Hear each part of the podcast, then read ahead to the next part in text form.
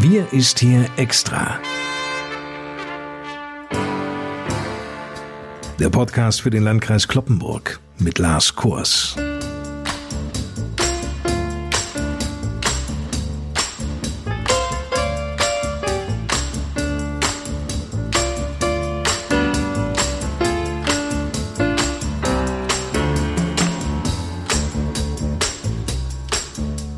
Moin zusammen. Ich hoffe, eine gute Woche liegt hinter Ihnen. In dieser Zeit der Pandemie, da können wir uns ja auch schon über kleine Fortschritte freuen, wie zum Beispiel, dass wir hier im Landkreis Kloppenburg bei der 7-Tages-Inzidenzzahl je 100.000 Einwohner weiterhin deutlich unter 200 liegen.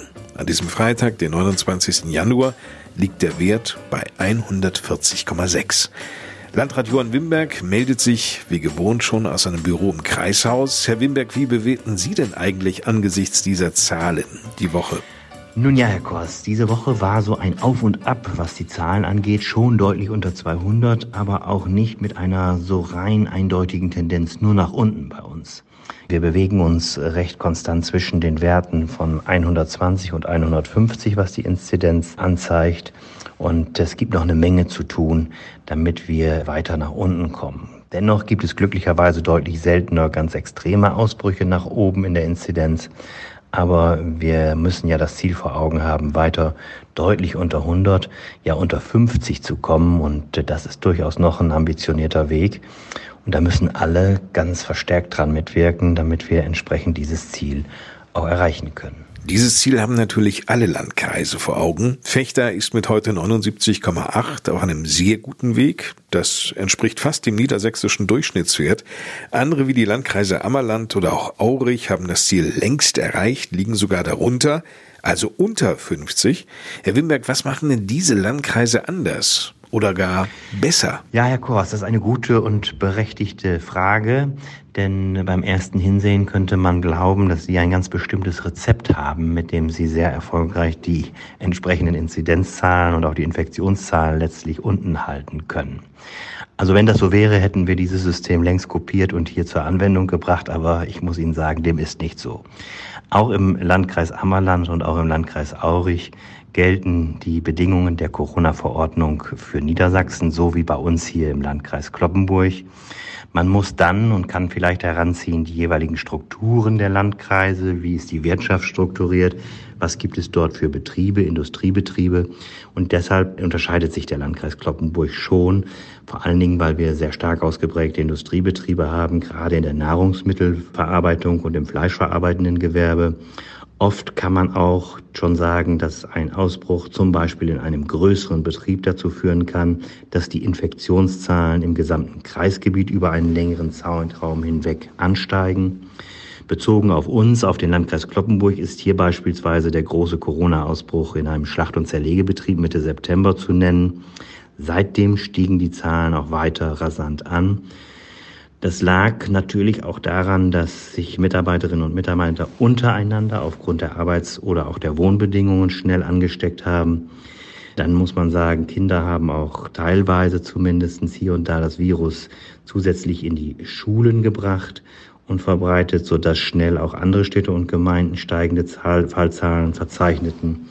Es ging dann auch weiter mit teilweise entsprechenden Situationen in Alten- und Pflegeheimen. Wenn man das nun untereinander vergleicht, haben wir ja tatsächlich als Landkreis Kloppenburg die zum Teil strengsten Regeln in ganz Niedersachsen zur Anwendung gebracht. Wir sind also über das Maß der niedersächsischen Corona-Verordnung hinausgegangen. Selbst wenn Sie die allerstrengsten Regeln haben, am Ende kommt es vor allem auch darauf an, dass sich die Menschen an die Regeln halten und die Kontakte reduzieren. Ich bin davon überzeugt, das passiert auch im großen, großen Maße. So das, was wir einschätzen und feststellen können, sind es über 80, ja vielleicht sogar über 90 Prozent der Menschen, die sich daran halten. Aber es reichen manchmal schon 5, 10 oder 20 Prozent der Bevölkerung, die es vielleicht nicht so genau nehmen mit den Regeln. Wir stellen ja auch immer wieder Verstöße hier und da fest. Und das kann dazu beitragen, dass eben dann auch Zahlen wieder nach oben gehen. Also letztendlich, wie gesagt, kommt es darauf an, dass wir uns an die Regeln halten. Und wenn das nicht geschieht, wird es auch schwierig, Inzidenzzahlen und äh, Infektionszahlen nach unten zu kriegen. Knapp zwei Prozent der Bevölkerung konnte bislang geimpft werden. Den Grund kennen Sie, es mangelt an Impfdosen. Seit dieser Woche, da können in den Impfzentren wiederum Termine vereinbart werden. Allerdings werden Land auf, Land ab lange Wartezeiten bei der Terminvergabe erwartet. Wie sieht es denn eigentlich in unserem Impfzentrum an der Thülsfelder Talsperre aus? Ja, es ist in der Tat extrem ärgerlich, dass die Zahl der geplanten Impfungen aufgrund der reduzierten Liefermengen des Impfstoffs angepasst werden musste. Es war ja unser Ziel, das Impfgeschehen im Kreisgebiet weiter so schnell voranzutreiben wie bisher. Und sobald neuer Impfstoff geliefert wird, werden wir die über 80-Jährigen in den Städten und Gemeinden vor Ort sowie die Mitarbeiterinnen und Mitarbeiter der Krankenhäuser in Friseute und Löningen weiter impfen. Das ist ja schon im Krankenhaus in dem St. Josephs Hospital in Kloppenburg geschehen. Und wir haben bei uns ja alle 27 Alten- und Pflegeeinrichtungen bereits vor 14 Tagen komplett durchgeimpft. Bis dahin wird die Inbetriebnahme des Impfzentrums intensiv vorbereitet und werden Abläufe organisiert und das Personal wird weiter eingearbeitet. Also insofern stehen hier alle bereit. Unsere Impfteams sind äh, leistungsfähig. Das haben sie in Lastrup gezeigt, als wir dort die über 80-Jährigen geimpft haben, die nicht in einem Alten- oder Pflegeheim wohnen. Diese äh, entsprechende Pilotversuch und diese Generalprobe dort, wenn man es so bezeichnen will, hat optimal funktioniert. Das heißt, wir können in sehr kurzer und sehr schneller Zeit den Impfstoff an die Menschen bringen. Und das würden wir gerne weiter jetzt auch fortsetzen. Und deshalb warten wir auf entsprechende Ankündigungen, dass wir Impfstoff bekommen, um dann auch unser gesamtes Pilotprojekt in den jetzt noch zwölf Städten und Gemeinden dann auch fortsetzen zu können. Die deutschen Krankenhäuser sind seit Beginn der Corona-Pandemie stark belastet. Nicht nur personell kommen die Kliniken an ihre Grenzen, sondern auch finanziell. Im vergangenen Jahr, da gab es neuneinhalb Milliarden Euro weniger Einnahmen. Wegen der Covid-Fälle mussten Operationen verschoben und Behandlungen abgesagt werden. Letzteres wird auch auf die drei Kliniken bei uns im Landkreis Kloppenburg zutreffen. Wie steht es denn eigentlich um diese Krankenhäuser in Friseute, Kloppenburg und in Löningen? Ja, wir haben uns schon gleich hier zu Beginn mit den Krankenhäusern zusammengesetzt, als absehbar und erkennbar wurde, dass die Belastungen steigen werden. Wir hatten ja ganz zu Beginn in der Pandemie, das darf ich in Erinnerung rufen, ein sehr unauffälliges Infektionsgeschehen. Nichtsdestotrotz wussten wir natürlich, dass entsprechende Kapazitäten auch in den Krankenhäusern hier bei uns freigehalten werden mussten und Regeleingriffe aufgeschoben wurden. Damit entfällt so etwas wie eine Einnahmegrundlage für die Kliniken und damit war absehbar, dass es schwierig werden würde. Der Bund hat dann Zusicherungen gemacht mit entsprechenden Zahlungen, aber man wusste nicht genau, wann ist der Zahlungseingang bei den Häusern. Und schon zu dem Zeitpunkt haben wir uns äh, dann gesagt, wir greifen den Krankenhäusern sprichwörtlich unter die Arme mit einer entsprechenden Ausfallbürgschaft. Und so haben wir eine Ausfallbürgschaft für die drei Krankenhäuser im Kreisgebiet beschlossen. Die Zusage war ursprünglich zeitlich auf Ende Juni 2020 begrenzt und ist anschließend aber nochmals bis Ende 2021 verlängert worden. Der Kreissozialausschuss hat die maximale Summe auf 6,3 Millionen Euro festgesetzt und die Hilfe ist für den Fall zugesichert, dass aufgrund der notwendigen Corona-Maßnahmen Zahlungsunfähigkeit eintritt und die Liquidität nicht rechtzeitig durch anderweitige Bürgschaften oder Maßnahmen des Landes Niedersachsen oder des Bundes aufgefangen werden kann. Insofern sind wir da äh, recht zügig und schnell aktiv geworden damit eben äh, keine entsprechende Schieflage der Krankenhäuser eintritt. Bleiben wir noch beim Thema Geld, Johann Wimberg. Viele niedersächsische Kommunen und Landkreise klagen aufgrund von Corona über große Haushaltslücken. Muss sich der Landkreis Kloppenburg in diesem Jahr stark einschränken oder gibt es gar einen Einstellungsstopp oder liegen Projekte auf Eis? Erfreulicherweise kann ich für den Landkreis Kloppenburg, und das bezieht sich nicht nur auf uns, sondern letztlich auf die 13 Städte und Gemeinden auch sagen, dass wir uns doch trotz der Corona-Pandemie in einer recht guten Situation befinden. Einen Einstellungsstopp gibt es beim Landkreis Kloppenburg nicht und mir ist auch nicht bekannt, dass etwas in einer unserer 13 Städte und Gemeinden nun akut ist. Der Haushalt ist noch nicht final beschlossen für das Jahr 2021 bei uns. Die Beratung darüber ist auch Corona-bedingt in den März vertagt worden. Der Landkreis muss und wird seine Pflichtaufgaben in jedem Fall weiterhin erfüllen. So sieht es aus.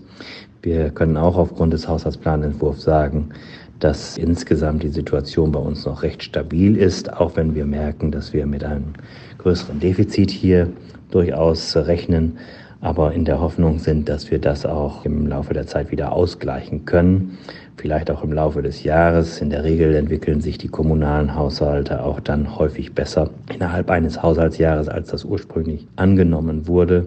Und alles andere liegt am Ende in der Entscheidungsmacht der politischen Gremien auch des Landkreises. Wir hängen ja bedingt auch durch die wirtschaftliche Entwicklung immer auch an der konjunkturellen Entwicklung der Region, des Landes, des Bundes, und hier muss man sagen, sicherlich auch mit den Auswirkungen von Corona noch zu rechnen, so dass man auf die nächsten Jahre hin durchaus darauf gefasst sein muss, dass auch wir mit entsprechenden Einnahmeeinbrüchen zu tun bekommen werden. Nun hat sich in dieser Woche die Kanzlerin zu Wort gemeldet und sich beim Weltwirtschaftsforum ungewohnt selbstkritisch gezeigt. Zusammengefasst lässt sich sagen, zu viel Bürokratie, zu wenig Digitalisierung. Wortwörtlich sagte sie noch, die Schnelligkeit unseres Handelns lässt sehr zu wünschen übrig.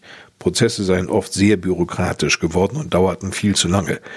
Sehen Sie das eigentlich genauso, Johann Wimberg? Und wenn ja, was hätte und was muss vor allem auch aus Ihrer Sicht als Landrat künftig besser laufen? Tatsächlich muss ich sagen, hat mir die Kanzlerin mit diesem Statement äh, aus dem Herzen gesprochen. In der Tat ist es so. Wir haben viel zu viel Bürokratie.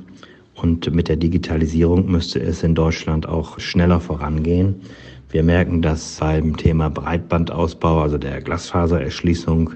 Hier bügeln jetzt die Landkreise und kreisfreien Städte, also die Kommunen, das aus, was über Jahre hinweg versäumt wurde, mit ganz unterschiedlichen Modellen.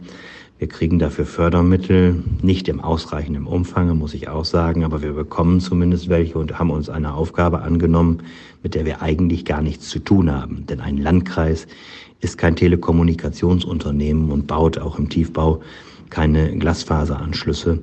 Das ist jetzt der, der Situation geschuldet, weil es keine Verpflichtung der Unternehmen gab, entsprechend hier auch äh, einen Versorgungsanspruch zu gewährleisten für die Bürgerinnen und Bürger, egal wo sie wohnen. Ich erinnere mal an die Einführung des Telefons. Da war es egal, ob man auf der Hallig oder in Garmisch-Partenkirchen wohnte. Man bekam einen Telefonanschluss. Und so müsste es eigentlich auch sein, dass jeder einen entsprechenden leistungsfähigen Glasfaseranschluss bekommt und dass das nicht durch entsprechende Lückenschließungen mit Fördermitteln und Steuergeldern passiert. Da ist gründlich etwas schiefgegangen. Und was die Bürokratie angeht, muss ich auch sagen, ich erinnere mich immer wieder auch an zurückliegende Jahre, in denen auch in Wahlkämpfen immer wieder auch von Bürokratieabbau gesprochen wurde. Wir erinnern uns an die Aufgabe von Edmund Stoiber in Europa, sich auch dieses Themas anzunehmen und andere, die das auf ihre Fahnen geschrieben haben. Tatsächlich muss man sagen, ist davon sehr wenig übrig geblieben. Es ist immer mehr Bürokratie geworden. Und gerade diese Pandemie hat uns, glaube ich, schmerzhaft vor Augen geführt, dass gewisse Dinge eben nicht an bürokratischen Hürden und Hemmnissen scheitern dürfen oder gar an entsprechenden Datenschutzbestimmungen. Ich frage mich, was ist jetzt wichtiger? Der Schutz des Lebens und der Menschen oder der Schutz bestimmter Daten? Weiß, das kann gleichzeitig zu Protesten und Gegenwehr führen, wenn man so etwas sagt. Aber ich glaube, hier müssen die Prioritäten dann auch im Falle einer solchen Situation anders gesetzt werden. Klare Worte von Landrat Johann Wimberg. Hintergründe und Kontakttelefonnummern, wenn Sie Fragen rund um das Thema Corona und die Erlasse haben, finden Sie auf der Homepage des Landkreises Kloppenburg unter www.lkclp.de. Danke von meiner Seite für Ihr Interesse an diesem Podcast. Wir ist hier extra für den Landkreis Kloppenburg.